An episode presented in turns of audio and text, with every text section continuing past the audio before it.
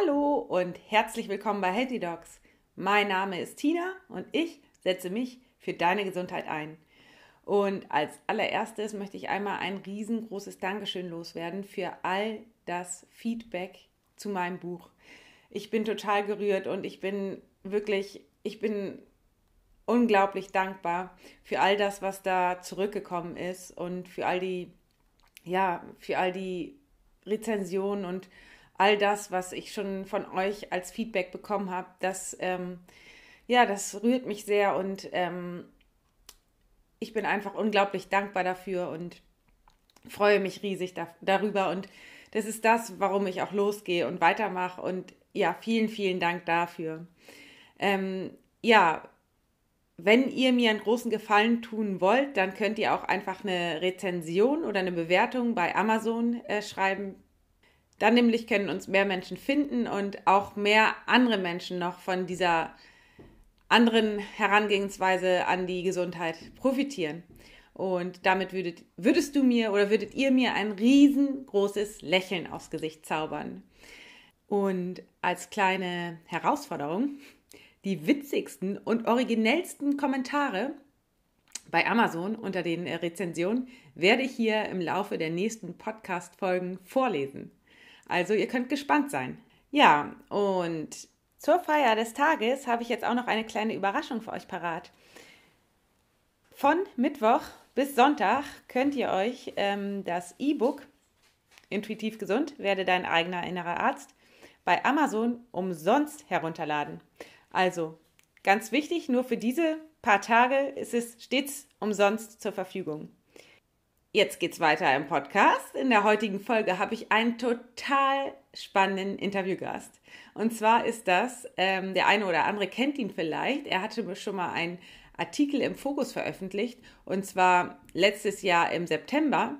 Da spricht er über die aktuelle Situation in den deutschen Krankenhäusern. Und zwar hieß der Artikel Arzt über Klinikalltag. Arbeiten wir nach Vorschrift, bricht das System zusammen. Und ähm, er heißt Dr. Med Heinz Wilhelm Esser und ist Oberarzt in der Sana Klinik in Remscheid. Und ähm, im Interview spricht er mit mir über die Veröffentlichung dieses Artikels. Er spricht über sein Buch ähm, Klinik, nee, Kittel, Keime und Katastrophen.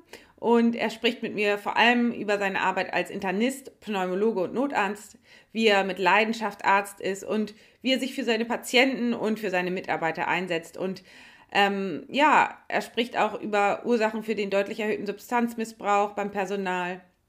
Und wir sprechen auch darüber, was es für Lösungsmöglichkeiten gibt. Und ähm, ja, außerdem teilt er seine Meinung äh, zur Arztgesundheit, aber auch zur Schulmedizin und zur Komplementärmedizin. Und ja, wenn dich das interessiert, dann hör doch mal rein und lass dich inspirieren. Viel Spaß beim Interview. Ich freue mich über meinen heutigen Interviewgast, Herrn Dr. Heinz Wilhelm Esser aus der Sana Klinik Remscheid. Und ähm, ja, wir hatten gerade schon richtige Startprobleme wegen der Internetverbindung. Aber jetzt haben wir es ganz gut gemanagt. Ich glaube, du sitzt jetzt ähm, neben dem Router im Kinderzimmer deiner Tochter und ich sitze jetzt hier ähm, bei meinen Eltern äh, in, im Haus. Und ja, jetzt versuchen wir es einfach mal. Ja, vielleicht äh, stellst du dich einfach mal persönlich meinen Hörern für, vor, damit sie dich kennenlernen. Aber sehr, sehr gerne. Ich bin der Heinz-Wilhelm Esser. Der ein oder andere kennt mich vielleicht als den Doc Esser vom WDR äh, aus dem gleichnamigen Magazin und dem Check. Das ist der Doc Esser, der Gesundheitscheck und Doc Esser, das Gesundheitsmagazin.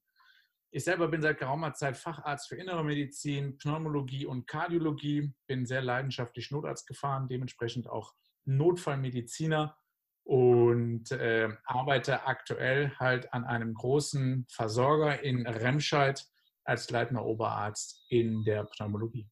Und sag mal, wie sieht da so ein ganz normaler Alltag für dich aus?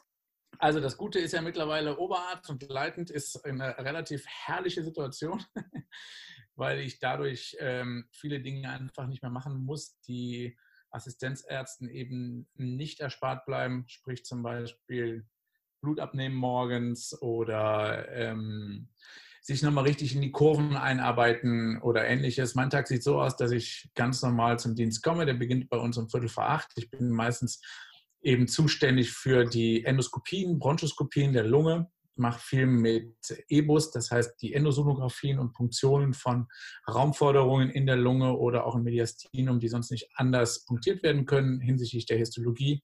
Ich bin der zuständige Oberarzt für die Ambulanz, alles das, was halt innere und kardiologisch ähm, reinschneit. Und ab und zu bin ich auch der Springer für oberärztliche Kollegen, die Stationen betreuen, wenn es dann dahingehend um Visiten geht. Und ansonsten mache ich eben auch viele, viele Privatpatienten, die äh, unbedingt zum Doc Esser wollen. ja, sag mal, und ähm, wie, wie viele Stunden arbeitest du so die Woche? Kann man da, ähm, kannst du da eine Auskunft geben oder ist das wahrscheinlich ganz Ja, also ich bin, glaube ich, ein typisches Beispiel. Es ist so, dass ich früher als Assistenzarzt sehr, sehr viel gearbeitet habe. Da bin ich äh, den ganzen Tag über im Haus unterwegs gewesen, in meinem anderen Haus. Da war ich noch nicht äh, im Sana-Klinikum, sondern ich war in einem kirchlichen Haus in Köln. Und ähm, da war ich wirklich ohne Pause 8, 9, 10 Stunden unterwegs und bin meistens danach noch ähm, als Notarzt durch Köln nachts gefahren. Krass. Ja. Mhm. Das war eine lustige Zeit. Ich glaube, der Rekord liegt bei 60 Stunden wach. Krass. Mhm. Ja, heftig. Ja, war aber natürlich selbst gewählt. Ne? Also das ist eine Sache, die ist mir von Kamm aufdoktriniert worden, aber ich war halt ein begeisterter Notarzt, bin ich immer noch. Mhm. Äh, wobei es jetzt bei mir natürlich sehr, sehr wenig geworden ist. Aber ähm, mir war das auch ein Anliegen, weil ich ähm, es genieße, äh, tatsächlich bei fremden Menschen in die Wohnung reinzukommen, da den Menschen versuchen zu helfen, irgendwie ein Notfallgeschehen zu erfassen und dann richtig zu handeln. Das ist natürlich so ein bisschen typabhängig, aber ähm, ich finde es einfach total spannend und auch toll, verschiedene Milieus kennenzulernen, verschiedene Typen von Menschen und das dann eben auch in ihrer Umgebung und nicht in meiner Umgebung. Wir als Ärzte sind es ja gewohnt, in der Ambulanz die Patienten präsentiert zu bekommen. Äh, im klinischen Raum. Äh, Blut ist meistens schon durch die Schwester abgenommen und dann mache ich meine Anamnese und das ist aber nach meiner Meinung nicht halb so spannend, als wenn man tatsächlich bei den Menschen vor Ort ist, dann feststellt eben, wie die leben und warum die so leben und das Ganze, finde ich, führt dann auch oft zu einer ganz anderen Behandlung. Ja, absolut. Ähm, äh, man hört ja total raus, dass du sehr, sehr gern arbeitest und sehr gern mit Menschen zusammen bist. Das finde ich total schön. Ja. Ähm, und ich bin persönlich ja auf dich aufmerksam geworden ähm, durch diesen Artikel im Fokus, Arzt mhm. ähm, über Klinikalltag, ähm, arbeiten mhm. wir nach Vorschrift, bricht das System zusammen, glaube ich, hieß das. Es ist vom 17.09.2018. Und ich, ehrlich gesagt, als ich das gelesen habe, habe ich mich so gefreut, weil ich so dachte, oh, ein geiler Oberarzt, der sich mal für das Team einsetzt und vor allen Dingen für die jungen Assistenzärzte und auch für, die, für das Pflegepersonal. Und ähm, da finde ich so richtig, also hat man so richtig gemerkt, dass du wirklich mit Leidenschaft dabei bist und dich nicht nur für deine Patienten einsetzt, sondern auch für dein Team. Und das finde ich irgendwie echt, also hast du mich beeindruckt und das finde ich toll. Und ähm, so ein Oberarzt wünschen sich doch bestimmt alle. Und ja, ähm, erstmal. Weiß ich nicht, ich werde auch negativen Seiten haben. ja, okay, das, ja, das hat ja jeder irgendwie, aber ich finde das toll und ähm, ich wollte dich nochmal dazu befragen, wie, wie das so ja, gekommen ist, dass du den Artikel geschrieben hast und vielleicht kannst du dazu nochmal was von dir persönlich sagen. Hm, also der Artikel ist im Prinzip eine 1 zu 1 Übertragung aus meinem Buch Kittelkeime Katastrophen. Und ähm, dieses Buch habe ich geschrieben, weil es mir immer ein Anliegen war, sowohl Patienten wie aber auch Ärzten, wie aber auch Pflegepersonal ähm, letztendlich Krankenhaus zu erklären. Obwohl wir alle darin arbeiten oder obwohl wir alle darin Patienten sein könnten oder auch vielleicht mal Patienten werden oder schon Patienten gewesen sind, herrschen da einfach oft Unstimmigkeiten oder Zweifel oder einfach ungeklärte Dinge, die dann aber letztendlich auf die Behandlung des Patienten gehen. Und ich wollte einfach mit diesem Buch einen kleinen Beitrag dazu leisten, Krankenhaus als solches greifbar zu machen. Das heißt, warum sitze ich in der Ambulanz stundenlang? Oder warum ist die Schwester unfreundlich? Warum bin ich das vierte Bett äh, an der Wand? Äh, warum sehe ich den Oberarzt eigentlich nur einmal die Woche? Äh, wer ist eigentlich genau die Assistenzärztin und wer ist der Assistenzarzt? Und wenn man sich dann so durchhangelt, dann kam ich natürlich irgendwann auch zu dem Punkt, festzustellen, sag mal, äh, warum ist die Lebenserwartung von Chirurgen und Kardiologen eigentlich die niedrigste? Ich weiß nicht, ob du das weißt, aber tatsächlich ähm, äh, schaffen die meisten die 80 Jahre nicht, nicht ansatzweise. Und dann habe ich mich mit dem Thema beschäftigt und das ist insgesamt ein, hm, muss man sagen, ein gruseliges Thema. ähm, das liegt zum einen daran, dass Ärzte unter sich, also ich sage jetzt übrigens nicht, dass die Leute Genderismus, ne, aufgepasst, äh, Ärzte, Ärztinnen, ich glaube, das Schuh. Ich könnte jetzt auch Ärztinnen sagen, aber ich bin halt ein Typ und deswegen sage ich Ärzte, also nicht böse sein. Ähm, es ist leider immer noch so, dass das eine teilweise in den Führungs- und in den ähm, delegierenden Persönlichkeiten sind es oft Männer. Und da hat das Arztsein immer noch diesen Beigeschmack des, ich muss aber möglichst viel arbeiten, um dadurch meinen Stellenwert als guter Arzt zu markieren. In Amerika ist es noch schlimmer. In Amerika ist im Prinzip jeder Arzt, der unter 80 Stunden arbeitet, kein richtiger Arzt, sondern ein Versager. Und das kann es ja eigentlich nicht sein. Ja, wir hatten es ja gerade schon gesagt, ich selber habe bis zu 60 Stunden durchgehend gearbeitet und kam dann zurück und ähm, da, da habe ich meine Familie nicht mehr erkannt. ja, das war natürlich ein bisschen selbstgewählt, das hat mir keiner aufgedrückt, aber du hast schon diese Anforderungen eigentlich im Alltag, auch wenn du universitär arbeitest, dass man eben sagt, du versorgst deine Patienten und danach gehst du bitte noch forschen. Und wenn man das nicht tut, dann mh, mm, hat man schon so einen kleinen Karriereknick. Bei der Pflege ist es ganz genauso. Die Pflege buckelt sich für einen Mindestlohn in meinen Augen tagtäglich ab und zwar zu unmöglichen Zeiten, nämlich morgens ab 6 Uhr. Das dann durchgehend 24 Stunden in einem äh, Dreischichtsystem, wobei man dann aber auch sagen muss, dass nachts beispielsweise auf einer großen Station mit 30, 40 Patienten oft nur eine examinierte Schwester ist mit einer Hilfsperson und bekommt dafür dann aus meinen Augen lächerliche 1600 Euro netto. Und das kann es einfach nicht sein. Dann wundern sich alle, warum haben wir kein Pflegepersonal mehr? Naja, ich würde auch für 1600 Euro diesen Job nicht machen. Da gibt es 7000 äh, andere Jobs, die deutlich angenehmer sind. Ja, die nicht so körperschädigend sind und die auch nicht mich so zermürben. Was kriegt das Pflegepersonal alles zu hören? Das fängt an bei den ständigen Beschwerden über die schlechte Pflege, die ich nicht nachvollziehen kann. In meinem Haus wird sehr gut gepflegt. Dann über äh, unhöfliche oder patzige Antworten und dann bis hin zum schlechten Essen, womit die Pflege meistens gar nichts zu tun hat. Und das sind natürlich alles Probleme, die wir in den nächsten Jahren noch viel, viel deutlicher zu spüren bekommen. Boah, jetzt habe ich aber lang geredet. Ja, äh, kein Problem. Was glaubst du, warum viele ähm, Pflegekräfte das noch mitmachen? Ja, findest du, dass das viele Pflegekräfte noch mitmachen? Ich finde nicht. Ich Nein, finde, ja, stimmt. Drama überall geworden. Ich schaue dir das heute mal an. Ja, also an jeder Stelle werden pflegende Menschen gesucht, sei es im Altenheim, sei es im Krankenhaus, sei es in einem privat geführten Beatmungswohnheimen oder Beatmungs-WGs. Du hast überall viel zu wenig Personal. Also ich finde eben, die Pflege macht sich mal mit. Es wird keiner mehr Krankenschwester, Krankenpfleger, sondern das sind dann noch vielleicht ein paar Idealisten, die einfach Bock drauf haben, die Bock drauf haben, mit Menschen zu arbeiten, aber der Rest macht es doch nicht mehr. Darum haben wir doch so viele Pflegestellen frei. Ey, also ich weiß nicht, wie viel sind es, glaube ich, gerade aktuell. Hm, lass mich mal überlegen. Ich glaube, 30, 40.000 werden gesucht im, im realistisch. Ja, und dann kommt die Bundesregierung und sagt, mit 7.000, 8.000 könnte man äh, schon ganz gut arbeiten. Da frage ich mich, Entschuldigung, aber komm mal in der Wirklichkeit an. Damit kommen wir eben genau nicht weiter. Hm. Und ich finde das eben toll, dass du dich dafür einsetzt. Ähm, sag mal, du hattest vorhin angesprochen, dass sich viele Ärzte mh, hm, damit bürden, viel zu arbeiten. Mhm. Ähm, das ist ja auch so ein bisschen die Einstellung von älteren Ärzten. Also ich äh, habe das Gefühl, dass sich da so ein bisschen im Moment was ändert, oder? Was hast du für einen Eindruck? Ist das bei ja, euch? Ja, absolut. Also, pass auf, man muss eins unterscheiden. Ähm, man darf sich auch mal als Mensch fordern, ja, im täglichen Leben, sei es im Beruf, sei es im Privatleben, sei es beim Sport. Also man muss nicht immer nur, ähm, ich sage es mal ganz läppsch, rumpimmeln. Ähm, Arzt sein ist eine Berufung. Genau das, was eigentlich auch in dem Wort Beruf drinsteckt. Und das Besondere daran ist, dass Menschen keine Autos sind oder Maschinen, wo man nachmittags um halb vier, vier sagt, ich gehe jetzt nach Hause, sondern die Verantwortung geht darüber hinaus. Wenn ich sage, ich bin ein Arzt und ich übernehme die Verantwortung von Person XY, dann habe ich die erstmal und dann muss ich die auch erstmal tragen. Sprich, ich muss dafür sorgen, dass, wenn ich meinen Feierabend anstrebe, die Versorgung des Patienten auch regelrecht und optimal weiterläuft. Das ist das eine. Ja, das unterscheidet uns zu anderen Berufen.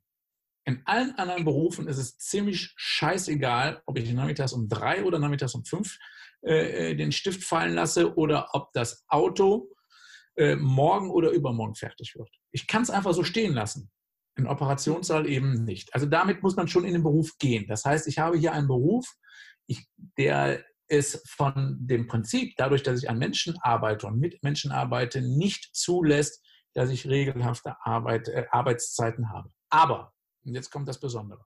Zum einen, es muss natürlich monetär, und da sage ich jetzt wieder, da greife ich natürlich auch die Pflege mit ein, es muss gewährleistet sein, dass ich das absolut eins zu eins abgebildet bekomme. Zweitens, es muss natürlich auch gewährleistet sein, dass meine Gesundheit als Arzt, meine Gesundheit als Ärztin nicht zu Schaden kommt. Das kann ich nur dann, dass ich jemanden habe, der auch ein bisschen drauf schaut, dass ich einen Freizeitausgleich habe, dass genug an Ärzten, Ärztinnen in der Klinik da sind. Und drittens ist es natürlich auch ganz, ganz wichtig, dass die Patienten an dieser Stelle mitspielen und nicht immer diese Erwartungshaltungen haben, wie viele das von äh, manchen Patienten eben kennen. Mhm. Ähm, was sagst du zum Thema Arztgesundheit? Ähm, ist das bei euch an der Klinik auch ein Thema? Du meinst, dass Ärzte recht ungesund leben? Ja. Naja, sagen wir mal so, ich glaube, damit geht ja keiner hausieren.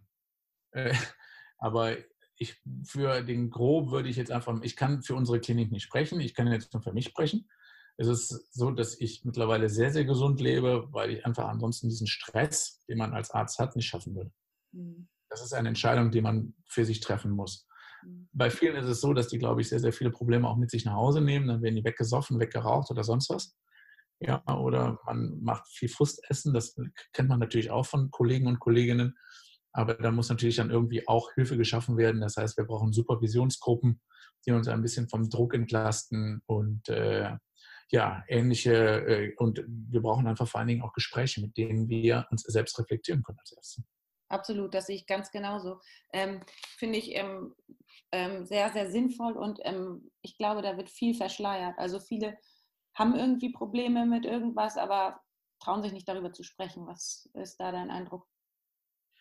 Ja, natürlich ist das so. Es ist auch so, dass wenn du jeden Tag Tod und Sterben siehst, wenn du Leute siehst, die du auf den letzten Metern ihres Lebens begleitest, und ähm, man muss ja sagen, es sind ja oft nicht Leute, wo du sagst, okay, die haben ihr Leben gelebt, die sind, weiß, weiß ich, 82, 83, 85, 90 Jahre alt, sondern wir reden ja von den jungen Menschen, ja. Wir reden hier von der jungen Frau mit vielleicht teilweise 25, 26, 27 mit einem Mammakarzinom oder mit einem Gebärmutterhalskrebs. Wir reden von dem jungen Mann, der einen schweren Herzinfarkt hatte aus genetischer Vorbelastung heraus, dann sind das einfach Dramen, die bleiben ja, meine Mutter sagt das immer so schön, die bleiben nicht in den Kleidern stecken. Ja, die nimmt man schon mit sich nach Hause und das muss man für sich verarbeiten. Und jeder findet natürlich da seinen Weg. Ich habe meinen Weg tatsächlich über den Sport gefunden, dass ich wie ein und da auch dann sehr, sehr viel über meinen Job nachdenke, über Patienten nachdenke. Ich bin auch jemand, der seine Emotionen sehr offen trägt. Das heißt, ich kann auch mit Patienten weinen. Was ich ganz, ganz wichtig finde, wenn du zum Beispiel Nachrichten überbringst, die einfach ähm, ja eine, eine, einen Schicksalsschlag bedeuten. Und ich kann da die Leute oder die Patienten, äh, die Kollegen nicht verstehen, die sowas relativ abgebrüht so im Türrahmen sagen. Ich halte das natürlich auch alles für Selbstschutz aber eben nicht für den optimalen. Ich, ich mag es da lieber sehr offensiv und dann auch ehrlich. Und dementsprechend zögere ich da auch nicht. Und selbst wenn andere dann sagen, da heult er wieder, das ist mir egal, aber ich habe die Erfahrung gemacht, mir geht es damit deutlich besser. Hm. Du bist ja nun auch sehr offen und ähm, sehr empathisch. Also ich kenne nicht so ganz viele Oberärzte, die so sind wie du. Ähm, wahrscheinlich unterscheidest du dich auch von deinen Kollegen, oder? Sind da viele so ähnlich drauf wie du, sage ich jetzt mal. Also tatsächlich, bei uns im Sana-Klinikum sind viele eher so wie ich. Ach. Oder ich. Mhm. Und das ist ganz toll. Also da kann man genau so sprechen, wie ich jetzt gerade mit dir spreche. Ja. Ähm, das ist vielleicht auch ein neues, eine neue Ebene der Oberärzte, ein neues Klientel. Die sind ja auch alle jetzt tja, so mein Alter, das heißt so zwischen 38 und 45 sind wir alle. Und ähm, da kenne ich keinen, der nur abgebrüht durch die Gegend rennt, sondern das sind eigentlich alles Leute, die auch ihre Emotionen zeigen können. Und äh, die auch tatsächlich betroffen sind, wenn Schicksalsschläge äh, passieren und so weiter und so fort. Also eigentlich finde ich, ist das ein sehr, sehr, sind wir vorbildlich. Cool. Ja, muss ich auch sagen. Dann ist das Arbeitsklima bei euch ja ganz nett. Vor allen Dingen, Ja. äh, ja. Ja. Mhm. Ja, schön. Ja. Liegt wahrscheinlich auch daran, dass du da äh, viel auch viel getan hast, ähm, wenn du so, ähm, so schon sprichst und ihr untereinander viel miteinander sprecht, finde ich gut. Sag mal, ähm, so, äh, nein, also diesen Schuh möchte ich ziehen, das wäre aber, glaube ich, äh, etwas überzogen und ich würde mich damit etwas schmücken, was einfach nicht so ist. Es ist, glaube ich, so, dass diese Abteilung einen Chef hat, der ein gutes Händchen für Leute hat und ein Team zusammengestellt hat, was extrem harmoniert und was sehr, sehr gut funktioniert. Das heißt, man hilft sich, man äh, also gestern zum Beispiel war es so, gestern äh, war ein Assistenzarzt, wo nicht ganz klar war, ob er den Dienst machen kann. Ja? Mhm. Und ich war gestern Abend der Oberarzt, der bis heute Morgen Hintergrund hatte. Und äh, dann habe ich ihm gesagt, okay, wenn es hart auf hart kommt, dann musst du eben jetzt halt zu Hause bleiben, äh, dann musst du jetzt nach Hause gehen und dann ist die Sache einfach so. Und dann ähm, war für mich eigentlich klar, okay, wenn es jetzt richtig scheiße läuft diese Nacht, dann musst du halt reinfahren und die Ambulanz mhm. Und das habe ich dann einem Kollegen von mir erzählt und der Kollege hat äh, auch oberärztlich, der oberärztliche Leiter, also quasi noch mein Vorgesetzter, und hat gesagt, Alter, wenn du das machst, dann ruf mich an, dann kommen wir und dann machen wir es zu zweit. Dann machen wir uns nochmal so eine schicke Nacht als Assistenzarzt. Weißt du? Mhm. Das ist natürlich super. Mhm. Ja, cool. Ja, das ist Ja. richtig, cool, muss ich auch sagen. Ja, echt Vorbild, finde ich toll. Finde ich auch super, dass du das so mit uns teilst. Äh, vielleicht kommt da jetzt der eine oder andere Bewerber ja auf euch zu, wer weiß. Ähm, da sagen, das ist wirklich ein tolles Ding und äh, es macht wirklich Spaß bei uns. Also wir haben auch Probleme wie jeder andere. Bei uns muss gearbeitet werden. Also das möchte ich nochmal bitte sagen, dass man das nicht falsch versteht. Ja? Ähm, die neue Generation, die jetzt kommt, die achtet sehr auf ähm, Freizeit beziehungsweise Job und Freizeit sollen beides in einem akzeptablen äh, äh, äh, Verhältnis stehen. Und das finde ich auch ganz, ganz wichtig. Ja, ganz, ganz wichtig. Die muss man sich auch holen. Aber man muss sich auch im Klaren sein, in diesem Falle, wir behandeln Menschen und wir müssen, die, wenn wir die Verantwortung übernehmen, dann haben wir auch die Verpflichtung, dass wir das bis zum Ende durchziehen. Und das bedeutet eben teilweise, dass es eben Tage gibt, da kommen wir nicht pünktlich raus. Aber ich bin dann zum Beispiel ein Fan davon, dass ich meinen Assistenten sage, okay, pass mal auf, dort ist gestern ein mega scheiß Tag, aber du hast, es super gemacht, dann verpiss dich morgen einfach zwei Stunden früher. Weißt du, was ich meine? Klar, das ist richtig cool. Mhm, Dass man es so ausgleicht. Eben, Du wie musst es es anfällt, ne? Mhm. Wie es Und du anfällt. musst Mhm. als Vorgesetzter, als Oberarzt musst du sowas eben auch im Blick haben, dass die Leute nicht verbrennen. Das ist Ja. wichtig. Ja, finde ich gut. Ja, es ist, also du übernimmst Ver- Verantwortung eben für deine Patienten, aber auch für deine Mitarbeiter und ich finde, da bist du ein super Vorbild. Toll. Sag mal, ähm, du sprichst auch in deinem Artikel über den ähm, deutlich erhö- erhöhten Substanzmissbrauch ne, als Stressbewältigung. Was glaubst du, ähm, also sind die Ursachen dafür? Also gerade, es ist ja, betrifft ja nicht nur Ärzte, sondern eben auch ähm, andere medizinische Berufe. Ähm, ich glaube, du hattest es schon gesagt, ne? Also einmal diese, Veran- das Verantwortungsgefühl. Genau. Ich glaube Mhm. halt, das ist einfach, wir sehen zu viel Elend am Tag. Ne? Mhm. Wir sehen einfach zu viel Elend, wir sehen einfach zu viel Sterben, zu viele Schicksalsschläge, zu zu viele Krankheiten. Das kann keiner alleine äh, tragen. Und ich glaube, dass dadurch, ich übrigens auch, ich bin da keine Ausnahme, ne? ich neige dann auch dazu, mir abends Bier aufzumachen und einfach, weil ich das dann brauche, zum Runterkommen. Ne? Und Zum Ja. Schön Ja. Entspannung. Wenn du dich die ganze Zeit damit beschäftigst, hm, ich mache nebenbei, ähm, also, was, also das ist jetzt eine Strategie, die ich für mich, äh, die sich für mich sehr gut etabliert hat. Das ist, ähm, ich ähm, besuche nebenbei Wohnheimen mit beatmeten Kindern. So. Und ich visitiere die, ich bin ja Pneumologe. Und ähm, tatsächlich, wenn ich bei diesen Kindern bin, das sind genetisch missgebildete Kinder oft, äh, das sind Kinder, die natürlich äh, von Geburt an bereits einfach so eingeschränkt sind vom Leben. Aber wenn du dann siehst, was die für eine Lebensqualität für sich erarbeitet haben und was die vor allen Dingen für eine Lebensfreude ausstrahlen, dann denkst du wieder, okay, dein Job ist einfach mega geil, dass du sowas erfahren darfst. Mhm. Und das ist schön. Und mir hilft das dann, zum Beispiel das Sterben eines jungen Menschen oder sowas, der mit 30, 40, 50 zu mir in die Klinik kommt, dann einfach besser zu verarbeiten und dass ich dann am nächsten Tag trotzdem gut gelaunt dahin gehe, weil ich einfach sage, okay, wenn Menschen, die so einen schlechten Start haben, eine solche Lebensfreude haben, dann darfst du dich echt nicht beschweren. Mhm. Verstehe ich. Cool. Ähm, wie grenzt du dich denn zum Beispiel ab? Also viele haben ja auch Probleme, sich abzugrenzen. Ne? Hast du da einen Tipp für meine Hörer? Nee, äh, also, also doch, ich grenze mich eben nicht ab. Mhm. Ich nehme die Emotionen, die ich von anderen Patienten, die ich von anderen Kollegen bekomme, voll auf, auch wenn das manchmal wehtut. Ich sagte ja schon, ich gehöre zu den Leuten, die dann auch einfach mitheulen und verarbeite die ganz offen jeden Tag, entweder in, innerhalb von Gesprächen oder einfach, äh, wenn ich Sport treibe, wenn ich laufe. Mhm. Genau, da wollte ich dich, wollte ich dich erst. Kann ich nur sagen, also das Schlimmste, das sind Menschen, Kollegen, Kolleginnen, die so hart werden, ne? Ja, genau. Die, mhm. die so die Tür aufmachen und dann sagen, sie haben noch drei Tage zu leben und die Tür zumachen. Das mhm. ist so jetzt der Extremfall. Aber tatsächlich gibt es ja so Kollegen und das darf man nicht machen. Man muss sich Gesprächspartner suchen. Im besten Falle ist das der Partner zu Hause, wenn er das aushalten kann. Äh, nicht jeder kann das, da sage ich, da muss man sich einen Freund oder eine Freundin suchen, mit der man einfach sowas regelmäßig einfach bespricht. Das ist ganz, ganz wichtig. Mhm. Wir haben zu wenig Berlin-Gruppen, ne? ja, da bräuchten wir einfach viel, viel mehr. Mhm. Ja, was, ähm, was hast du denn sonst noch für Verbesserungsvorschläge? Du hattest vorhin schon gesagt, Supervision, Balengruppen. Was, ähm, was macht ihr bei euch an der Klinik? Ja, genau, wir bieten sowas an. Wir mhm. bieten tatsächlich eben Supervisionsgruppen an, äh, zu denen jeder kommen kann unter den Oberärzten wird sehr, sehr viel geredet. Es ist bei uns auch so, dass wir Oberärzte uns auch über die Assistenzärzte unterhalten, und zwar nicht nur was die Leistung betrifft, sondern auch, dass wir uns unterhalten, ob der oder sie gerade vielleicht ein Problem haben könnte oder nicht und dann auch direkt danach hingehen und fragen. Also wir versuchen alles sofort äh, äh, im Prinzip aufzunehmen und aufzuarbeiten, damit wir genau diese Verschleppung nicht haben. Und äh, das funktioniert sehr, sehr gut.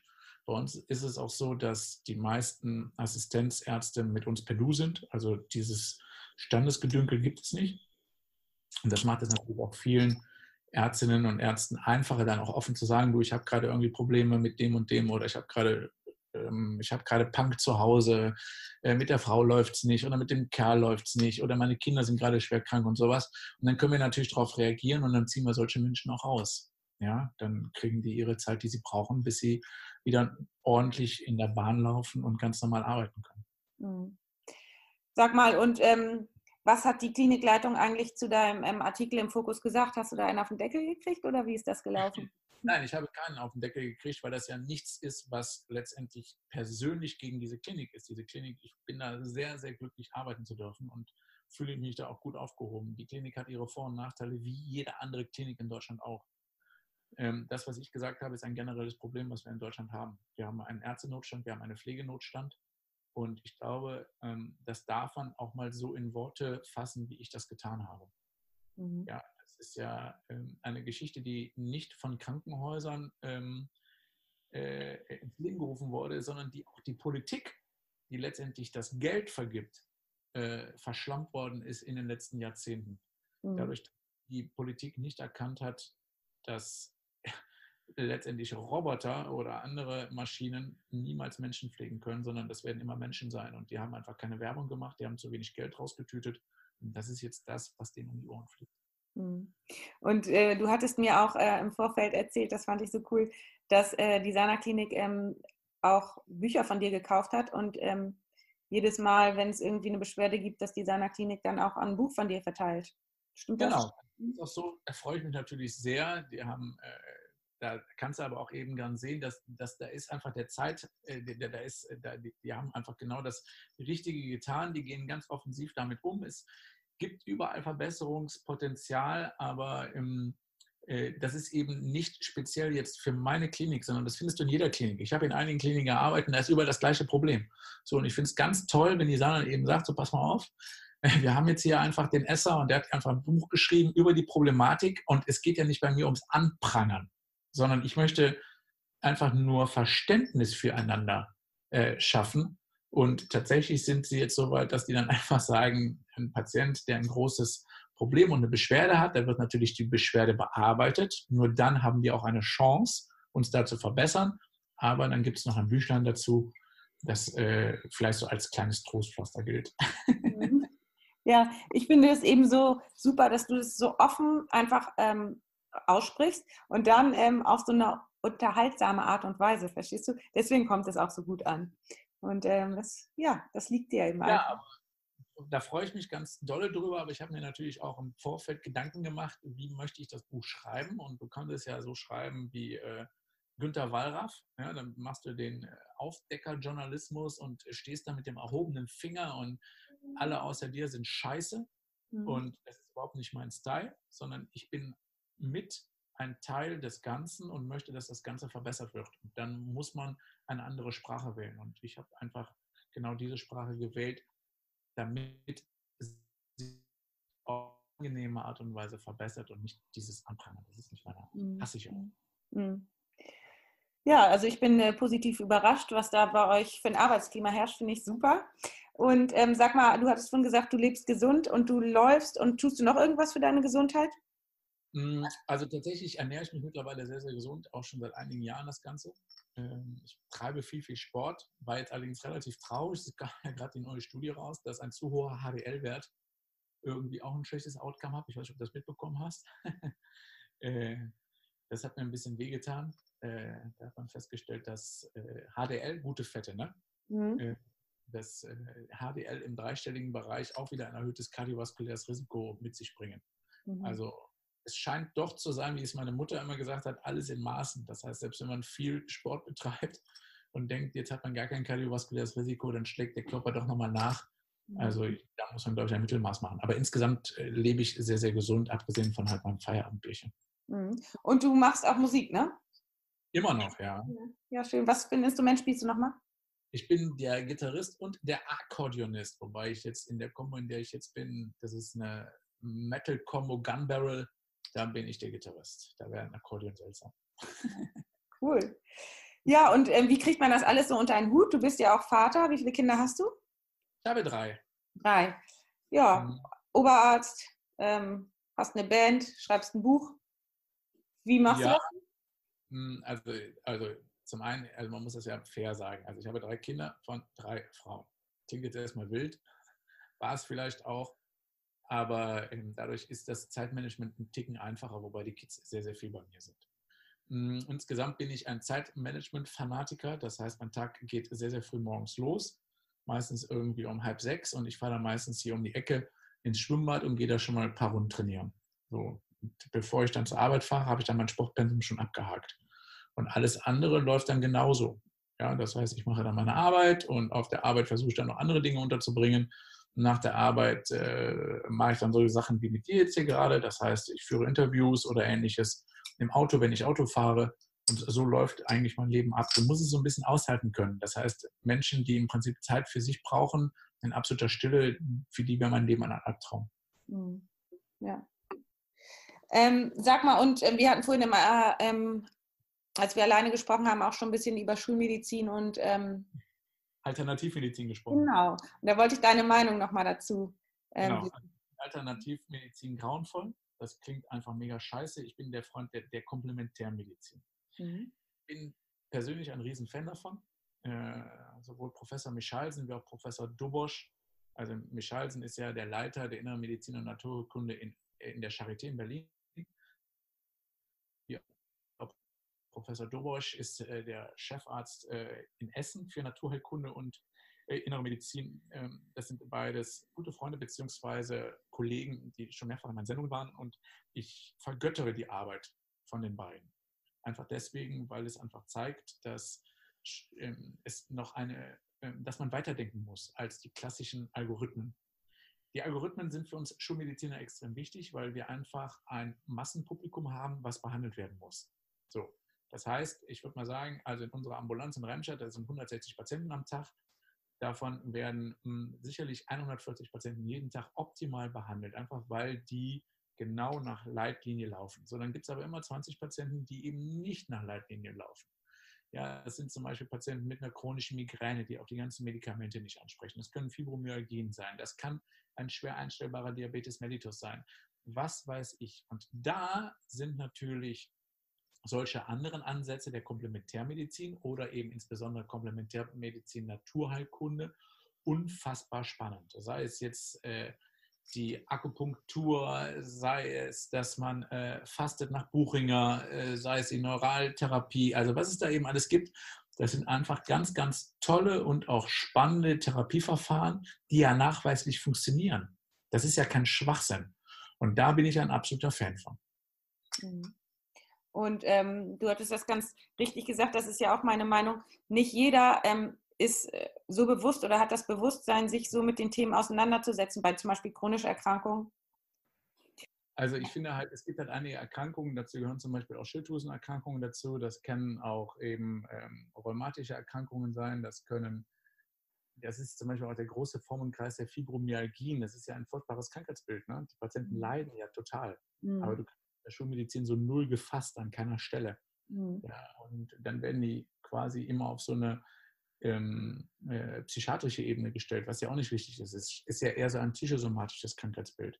Mhm. Du kriegst einfach viele Leute, ähm, musst du abholen an einer Stelle, dass du denen erstmal ein bewusstes Leben und ein bewusstes Nachdenken hinsichtlich ihres Geistes und ihres Körpers beibringst. Und da haben Schulmediziner oft gar keine Zeit zu. Mhm. Das ist auch logisch. Die müssen durchknüppeln, die müssen eben jeden Tag ihre Leute äh, klar machen, die in die Ambulanz kommen oder die im Krankenhaus liegen.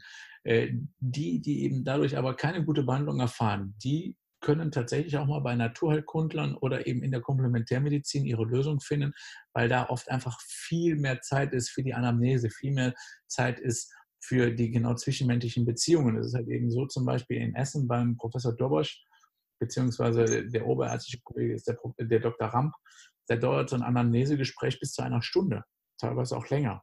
Mhm. Ja, und alleine dadurch, dass der so geschult ist, eine Stunde lang hinter Geist und Körper zu fragen, kommen manche Patienten erstmal auf die Idee, ach guck mal, da ist ja auch vielleicht etwas, was bei mir nicht gut gelaufen ist oder da ist ja auch noch ein Ansatzpunkt.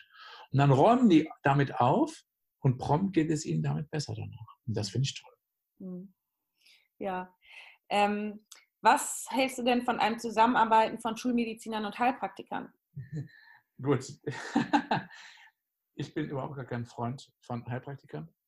Ja, das, das ist meine offene Meinung. Das liegt einfach daran, dass ich bisher nur negative Erfahrungen gemacht habe. Was für mich völlig okay ist, an der Stelle ist ein Arzt, ein ärztlicher Kollege, Kollegin mit einer zusätzlichen heilpraktischeren Ausbildung, wo ich dann immer hoffe, dass er genau weiß, wo, wann welche Grenzen überschritten werden.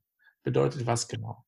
Ein Heilpraktiker sollte sehr, sehr genau wissen, ab wann er den Patienten dem Schulmediziner vorstellt und wann er es eben nicht braucht. Und genau diese Erfahrung habe ich leider nicht gemacht. Es ist leider so, dass viele Heilpraktiker hm, den Glauben der Patienten missbrauchen und es werden Krankheitsbilder behandelt, die eindeutig in die schulmedizinische Therapie gehören und in keine andere. Und deswegen bin ich einfach kein großer Freund davon. Ich bin auch kein großer Freund der Globuli. Äh, einfach deswegen, weil mir die Idee dahinter ähm, nicht logisch erscheint, sondern sogar richtig falsch. Und weil da ähm, eine, äh, da wird Hoffnung geschürt, beziehungsweise es werden Gesundheitsversprechen gemacht, die nicht eingehalten werden können. Und das ist meine Meinung, das ist wirklich auch nur meine Meinung, die ich jetzt sage. Ich finde, dass leider viele mit Gesundheitsversprechen arbeiten, die nicht eingehalten werden können. Hm. Sag mal, ähm, seht ihr bei euch dann häufig verschleppte Erkrankungen, die jetzt zum Beispiel eigentlich hätten schon früher behandelt gehört? Hm, also im Sana-Klinikum jetzt nicht. Es war aber so, dass ich früher in einem anderen Haus gearbeitet habe. Ähm, in der Nähe war eine Privatklinik, die tatsächlich ähm, Gesundheitsversprechen für Endstage-Krebserkrankte gemacht hat. Das war natürlich eine Selbstzahlerklinik.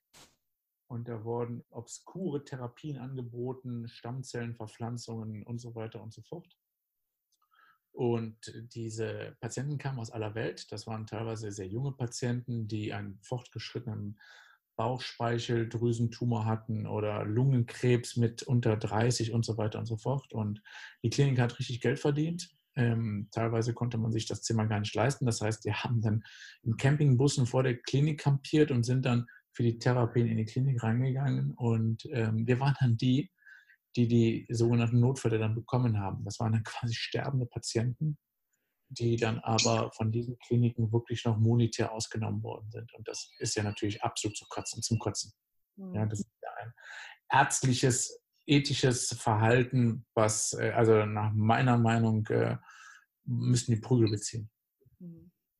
Sag mal, und wie würdest du sagen, findet man jetzt einen guten komplementärmedizinischen Ansatz oder jemanden, der, dem du vertrauen würdest?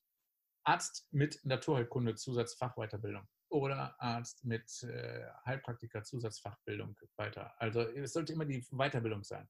Mhm. Ja, das würde ich eben sagen. Also es gibt bestimmt auch Heilpraktiker, Heilpraktikerinnen, die ihren guten Job machen und die eben nicht ihre Kompetenzen übertreten. Meine Meinung dazu, ich würde immer zu einem Arzt gehen, der die Fachweiterbildung oder die Zusatzweiterbildung in diesen Fächern hat. Mhm. Ja, und ähm, jetzt ganz persönlich, ich würde immer zu jemandem gehen, der nicht Heilpraktiker ist, sondern eben Naturheilmediziner. Das heißt, dadurch verringere ich auch oft Tablettengabe oder diese reinen Blick auf medikamentöse Therapien. Und es werden mir eben Alternativmöglichkeiten geboten, die in vielen Fällen eben auch sehr, sehr gut funktionieren. Mhm. Und ähm, vorhin hattest du noch ähm, was gesagt, da wollte ich nochmal drauf zurück zu sprechen kommen. Ähm, was hältst du von Leitlinien? Ja, Leitlinien ist ganz, ganz wichtig. Leitlinien, was sind Leitlinien? Leitlinien sind ja letztendlich die Zusammenfassung von Experten, die ein spezielles Krankheitsbild hinsichtlich der Diagnose, der Therapie und der Nachbehandlung beurteilen und dementsprechend äh, Wege empfehlen und wiederum andere Wege, die man als Arzt einschlagen könnte, nicht empfehlen. Ja, wir Ärzte kennen das, da gibt es diese sogenannten 1a oder 1b-Empfehlungen, das heißt, das sind hochwertige Empfehlungen, das heißt, man sollte diesen Weg gehen. Es gibt dann aber auch zum Beispiel die, die Wege, die bezeichnet sind mit 3a oder 3c, das sind dann Wege, die man lieber nicht machen sollte. Für ganz, ganz viele Patienten funktionieren diese Leitlinien und das ist toll. Und diese Leitlinien werden ja auch immer wieder überprüft. Ja, also ich würde, wie gesagt, sagen, 90 bis 95 Prozent aller Patienten profitieren davon, dass wir Ärzte uns an diese Leitlinien halten können.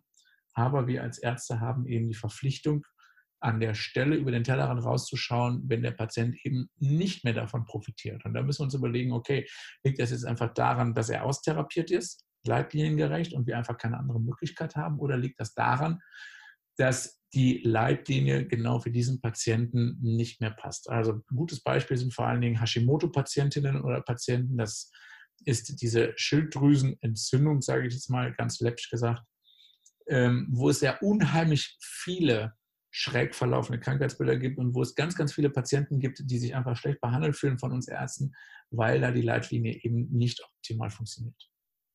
Mhm. Ja, und ähm, ich hatte dir ja auch im Vorfeld vorhin schon erzählt, dass bei mir meine Hashimoto-Erkrankung eben, ähm, die ich seit 16 habe, mit Antikörpern und mit, Behand ähm, mit Tablettenbehandlung jetzt ähm, eben nicht mehr nachzuweisen ist.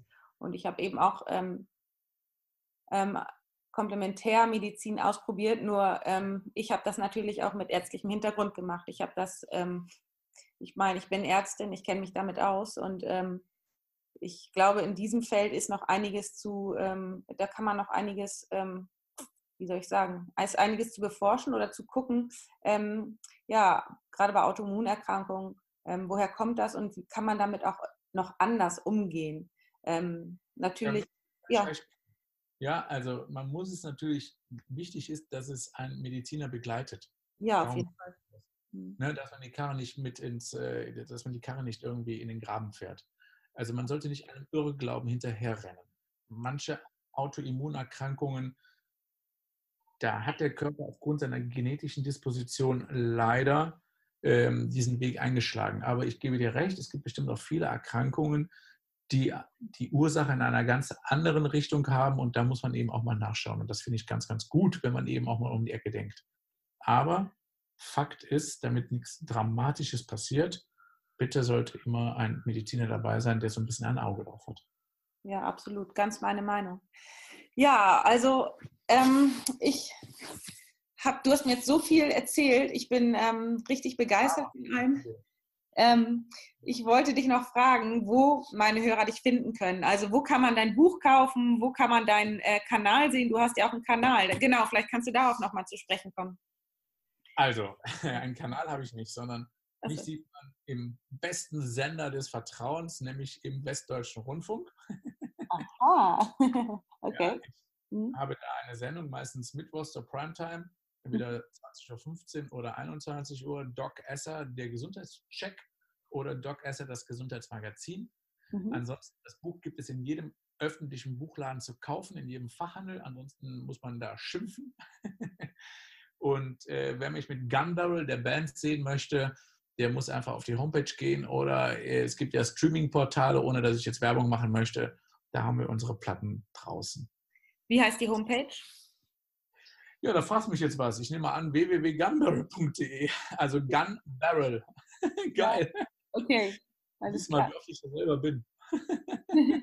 Aber ich nehme das alles in die Shownotes auf, dass die Hörer das ähm, sehen können. Ja, unbedingt. Ja. Ansonsten mich natürlich auch immer, wenn ich noch ein bisschen Werbung in eigener Sache machen darf. Äh, wer wissen möchte, was ich ein bisschen früher gemacht habe, der kann mich googeln. Es gibt einen YouTube-Channel, Substyle, S-U-B und Style. Substyle, da sind, äh, da wo ich Berufsmusiker noch war und nur durch die Gegend getourt bin. Und es gibt noch die wundervolle Shanai, S-H-A-N-A-I, eine Türkin, mit der ich hier gerade ein sehr, sehr schönes Soul-Album aufgenommen und produziert habe. Cool. Ja, was du alles machst. Äh, ich bin äh, begeistert. Du machst ja genauso viel. Ja, das aber macht nichts. Vielen Dank für das nette Gespräch. Ich freue mich, sehr, sehr gerne, dass du dabei warst. Ja, immer wieder. Super. tschüss, tschüss. Tschüss. Ich hoffe sehr, dir hat dieses Interview gefallen und wenn ja, dann würde ich mich unendlich freuen, wenn du mir eine Bewertung bei iTunes hinterlässt, denn dann können uns mehr Menschen finden. Und ja, damit könntest du mich unterstützen und ähm, außerdem freue ich mich auch über ähm, Feedback, denn dann kann ich noch besser aussuchen, was für Interviewpartner ich einlade oder was für Folgen ich einfach mache. Also ja, nimm doch einfach mit mir Kontakt auf und ähm, ja, wenn du, wenn dir das was gebracht hat, die Folge, wenn du inspiriert bist, dann teile es doch einfach gerne mit Freunden, Bekannten und ja, ansonsten sage ich jetzt erstmal alles Liebe, bleib gesund, deine Tina.